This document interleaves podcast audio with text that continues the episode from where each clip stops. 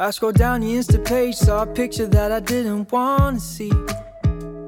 Hello，大家好，我是辣妹小新，刚和朋友玩回来，决定把这周的播客先录好。去年毕业后，从七月到十月，我在海南万宁日月湾里义工旅行了三个月。今天就想跟大家聊一聊，在义工旅行的途中，我所遇见的有趣的人和事，以及在这三个月里，我是如何慢慢找到自己想要的生活方式和想成为的人的。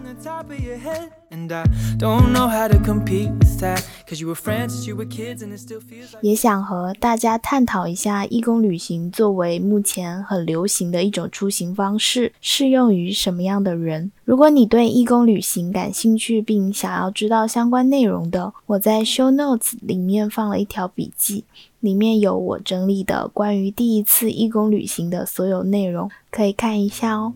Yeah, old boyfriends kinda scare me, cause they all got a little bit of history with you. Even when you try to tell me 对于二十多岁的我来说，现在的生活理念是想要不停的去探索世界，保持好奇心，嗯，以快乐生活为基础。这对我来说是相比所谓社会上定义的成功，或者说体面更快乐和富足的。刚毕业后，我从回家的一个礼拜，我一直在思考自己未来的职业规划，但其实停留在思考层面，我也知道人的路靠想是走不出来的。刚毕业那段时间，我想要有一个属于自己的毕业旅行，带着好奇心，想要和世界和路上会遇见的一切未知会面。嗯，我在刷小红书上低成本旅行的方式里，偶然了解到了义工旅行这个方式，想着不如就去试试看。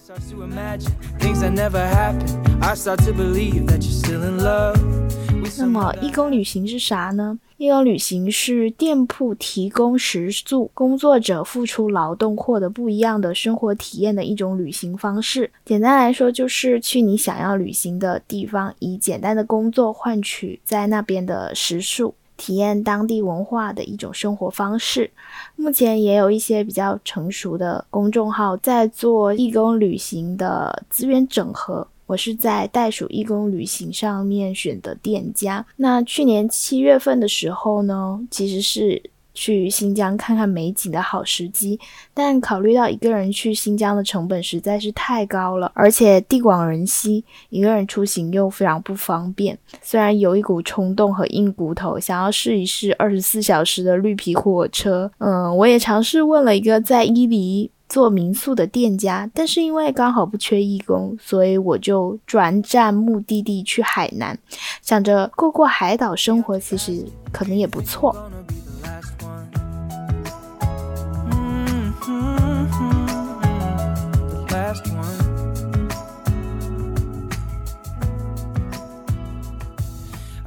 那海南作为一个旅游城市，万宁、三亚、海口都有义工换宿的店家。刷到了几家介绍之后，我一眼看中了优乐优热民宿这个店呢。它是做咖啡加民宿加冲浪的一个集成店。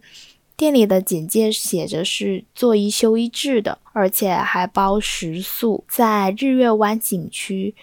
这个条件就很吸引我，因为我想说，义工旅行还是首先以旅行体验为主嘛，所以我并不想要选工作时长太久的，因为上班太累的话就没有时间玩耍了。在选中了心仪的店家之后呢，我就加上了店长姐姐的微信。那在这之前呢，我想跟大家聊一聊，就是义工旅行其实它也跟我们求职面试，它是一个双选的过程。那这就需要你有个简历，而这个简历跟我们在做找工作的时候简历又不太一样，它会更侧重于在生活上的技能，更生活化一点。比如说，需要你介绍你的性别、年龄以及你在生活上会的一些技能，比如说会开车、会做饭、会摄影。还有一些相关义工旅行的经验。那因为我当时面试的是新媒体义工嘛，所以还特地做了个 PPT，就把我之前拍的视频、vlog 还有写真全部放了上去。后来我跟店长姐姐熟了之后，她说看这个 PPT 一眼就吸引到了她，觉得这个小孩有点特别。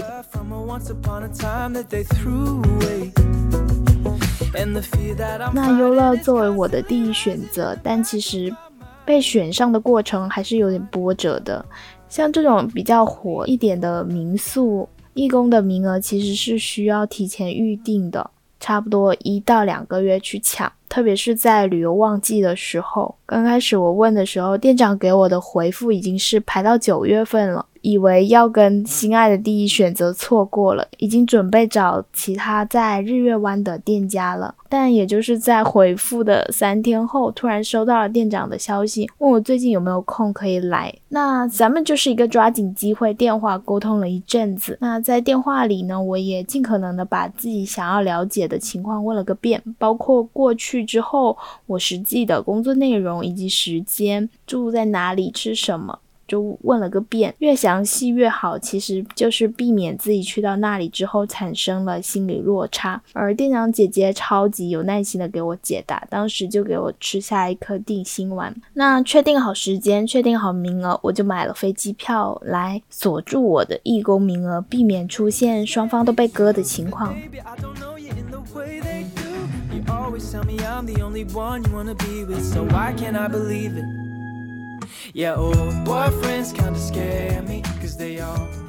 这里也需要提醒，想要去义工旅行的朋友们，一定要在了解完所有情况之后，最后一步再买飞机票、火车票，一定要减少自己出现损失的可能性。那从找到店家到买飞机票。收拾行李，做心理建设，我只花了一个礼拜的时间。买完飞机票后呢，我一直在开口要怎么跟爸爸妈妈说。从小到大，我做事情都是挺有魄力的，带着说走就走的勇气和想做就做的决心，一直都在打破自己的舒适区。那该怎么说服妈妈放心的让我一个人去一个完全陌生、谁也不认识的地方呢？那我的方式就是先斩后奏。然后连哄带骗，当然，当然，这一切的前提在于你已经成年了，可以为自己。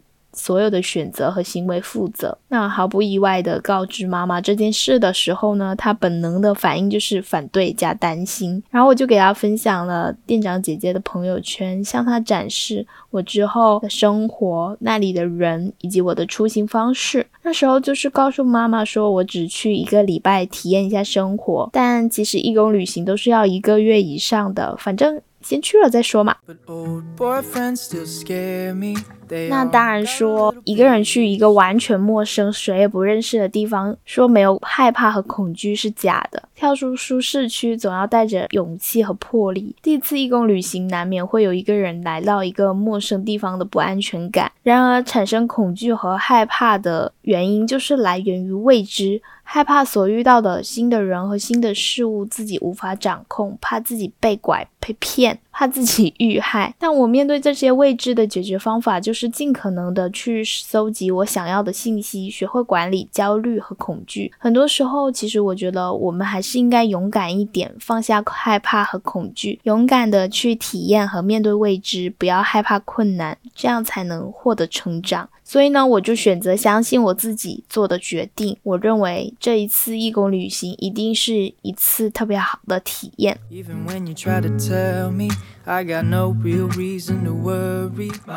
那很好笑的就是，出发前两天我才发现自己买错机票了，原本是。计划七月十九号出发的结果，那时候我才发现自己买成九月十九号的了，然后就及时的去更换飞机票。妈妈那一天她送我打车去飞机场，在飞机上我还跟空姐聊了一路，跟她分享我在旅行前的兴奋。到达三亚机场之后，我转车直接打到了民宿。刚到民宿的时候，我见到的人是秋月和 Rolling，他们一个是大学里的辅导员老师，一。个是高中的物理老师，嗯，他们两个人都很热情的去接待我。秋月是我在日月湾交到的第一个朋友，忙上忙下帮我搬运行李进宿舍。刚到的时候刚好是饭点，然后我第一次和十几个完全不认识的人一起吃晚饭，还喝到了店长姐姐煲的玉米排骨汤。可以是广东人，广东人煲汤真的名不虚传。只不过那是第一天，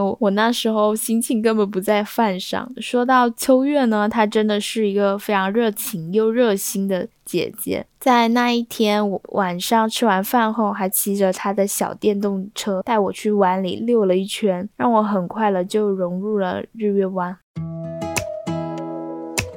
刚到的那几天呢，对什么都很有新鲜感。一个人生活在完全陌生的地方，只要积极主动，遇见的每个人都可以成为朋友。在日月湾认识的朋友们呢，他们大多都是温暖、热情、友好、幽默的人。每个人带着自己身上的故事走到这里。呃，刚到的那一几天，就有一种体验，就是我一个人来到一个完全陌生的地方，完完全全做自己的感受很好，一点也不需要掩饰什么。不想社交的时候，我就会在店里看看书。有时候朋友也会拉上我去参加户外的活动，也很容易的就认识了新朋友。那聊回。我的义工旅行呢，我首先有个方面就想跟大家分享一下我在里面做的义工工作，是负责民宿的入住和办理退房。客人如果有点咖啡的话，我也可以做做咖啡。其他的时候就是在店里随便玩。由于是做一休一的轮班制，也就是上一天班休息一天，后面休息的时候都玩得太累，我和我的小伙伴都戏称是玩一休一。在在店里的时候看看书，休息一会儿，以便更。好的，第二天去玩。那时候呢，在店里的义工一共会有五个，都是女孩儿。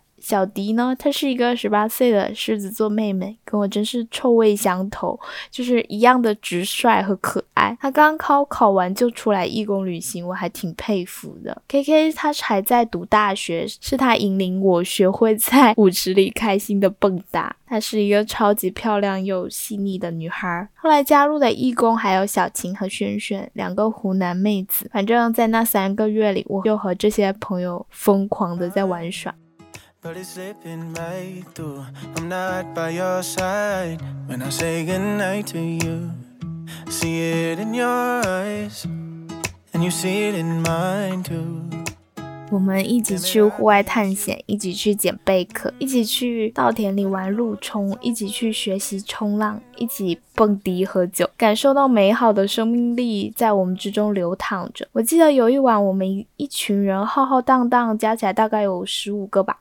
大家在凌晨十二点的时候，带着音箱去山上看流星和银河，偶尔还有萤火虫飞来飞去。夜晚的星星特别明亮，一闪一闪的。那时候好想用手机记录下那瞬间，但是手机就是拍不出来。于是我就很努力的睁着眼睛，想要把那瞬间努力的记在心里。而在日月湾呢，真是户外运动爱好者的天堂。在盛夏和一群有活力的帅哥美女们在海边奔跑游玩，真的好幸福啊！我在那里呢，学会了怎么玩陆地冲浪板，怎么玩飞盘，怎么玩橄榄球，还体验了一次冲浪。然而，冲浪对我来说真的是极限危险运动。第一次被大海狠狠地拍打着，然后还把大拇指扭伤了。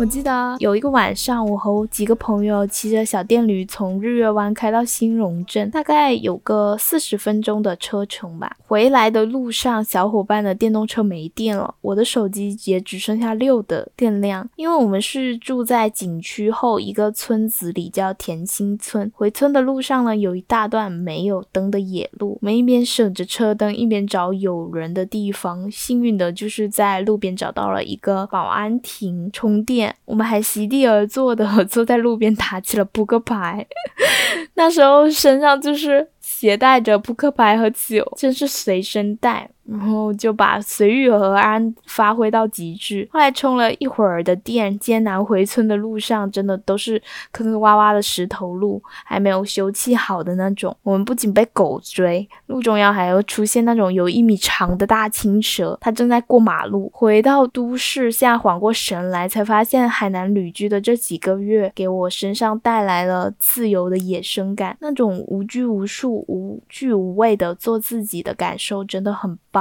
回想在森林海边穿梭的日子，真的很像野人的生活。每天起床抓一条小背心，穿着仅有的几双拖鞋，也不需要精心打扮，就这样出门了。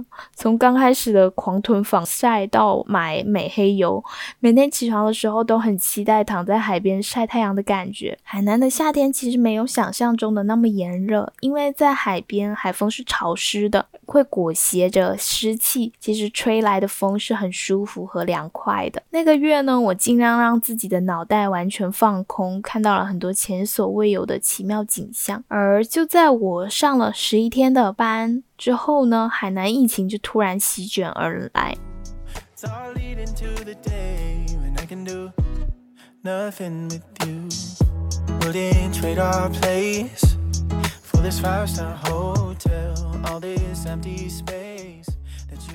呃，那时候记得三亚疫情就是快速的去扩张了，然后就席卷到了万宁。那我我记得好像从八月一号开始我就不用上班了。那那段时间店家因为我们被封锁了，我也出不去，店家就跟我们说提供住宿，但是之后没上班的时候就不提供吃饭了。但是我们那店里是有一个厨房的，可以自己使用。我那段时间就是我们村子里会有一个档口是会卖菜和卖肉的，我每天早上起来七八点就去抢菜。我记得那时候就是。呃，物价它上涨的非常快，而且它特别是在景区，物价本来就高，在那个物资缺乏的情况下又涨了一点点。我记得就是我们花三十块钱买到了一个比手掌心还小的肉，然后我和我的朋友分三顿吃，就有时候吃番茄炒蛋都要戏称说我们吃到肉了，今天有蛋白质了，这这种程度。然后不仅就是封村，快递也停运了嘛。其实那一个月我都没有买东西，不知不觉这个被消费拉高的阈值哈又慢慢降回来，然后我才发现，其实我好像不用通过消费，我也能获得很多平凡的快乐。这种随遇而安的感觉其实很棒。这段旅居的经验其实也让我学会了拥抱不确定性。八月份到九月份封锁封村的这段时间，因为我们路都被堵住了，其实那时候非常的严格嘛。防疫措施，我回家的机票被取消了五次，反正不管就是怎么买，怎么就会被取消。那时候刚好遇上中秋节，有一天傍晚我就出去玩滑板。然后被朋友拉去他新认识的朋友家玩，我们喝着烧酒，混着乌苏，其实那个口感还意外的好喝。我们在天台上搭了一个 DJ 台，开始跟随音乐摆动。然后有一个朋友他是 DJ 嘛，我们就在那蹦野迪，开始随着音乐摆动，然后就是在天台上开开心心的跳舞。我觉得在日月湾，大家就都是非常热情和友好的，而这种完完全全打开做自己的感受，好棒！而且我也开始能大大方方的跟别人介绍我的名字了。那晚就是我喝到快吐的边界前，我自己回家。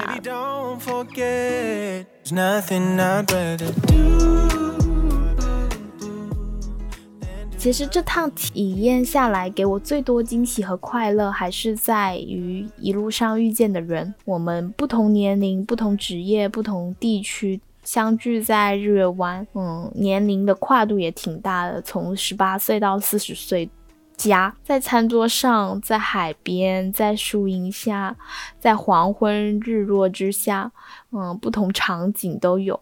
我们就是聊生活，聊人生选择，聊对未来的畅想，聊情感，聊成长，聊思维，听不同的人带着他的故事来到这里。且我真是做梦也没想到自己在旅行的时候还能碰上疫情，经历了超市库存渐渐清空，每天逛来逛去都只有那几种素食、水果、蔬菜、肉、饮料等资源，一天一天的在变少。嗯，路边的餐饮店其实全都不允许开，真的到了二零二二年，还有那种已经什么都吃不到的一种艰难时期了。好在就是那时候店家刚好有还有个厨房，我们还可以通过。仅剩下的米和菜做稍微做点饭，第一次我会感受到原来吃上饭是一个很珍贵的幸福。这一次的旅行，它是也让我学会了拥抱不确定性，让我更把幸福放在当下的瞬间，哪怕是喝一杯冰水。哪怕是晒一会儿太阳，哪怕是出门看看美丽的海，都会很幸福。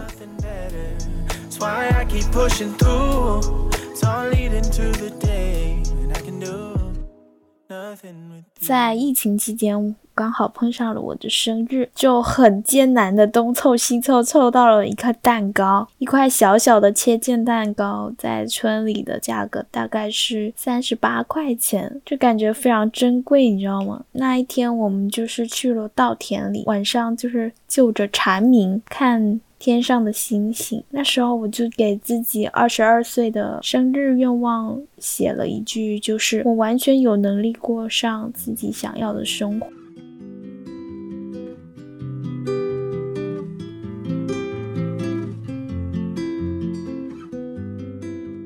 把每个人的人生比作一本书，有的人的书是可以慢慢翻阅的，它五颜六色，有很多精彩的故事；而有些人的书呢，却是同一种颜色，复制粘贴，极少变化。我喜欢他说的“人生的厚度”这个词语，通过去体验、去冒险，去增加人生的厚度，把对罗曼蒂克的幻想投射在日常中。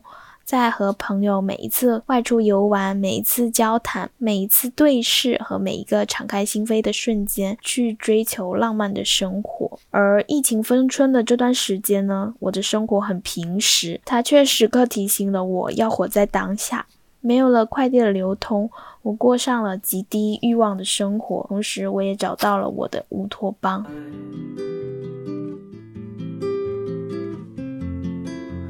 succeed, but I close.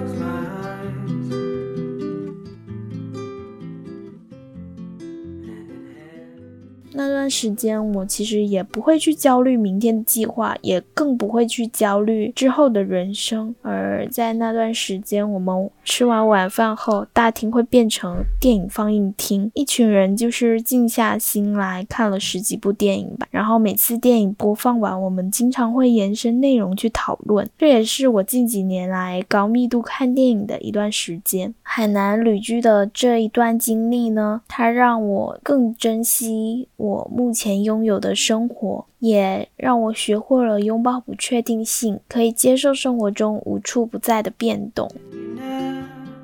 也许是晚饭后抬头看看天空，就决定动身去山上看看星星；也许是简单的想要看看今天的日出，那就六点起床去啊。带着滑板去，夜晚路边的蜗牛成群，伴随着蛙鸣，在山野之间任由风抚摸着我的脸，在阳光之下任由光渗透我每一处肌肤。坐在海边，听着浪声做冥想，感恩大自然赋予的一切。在这些瞬间中，让我真切地感受到我的灵魂是自由而美好的，是一个具有旺盛生命力的人。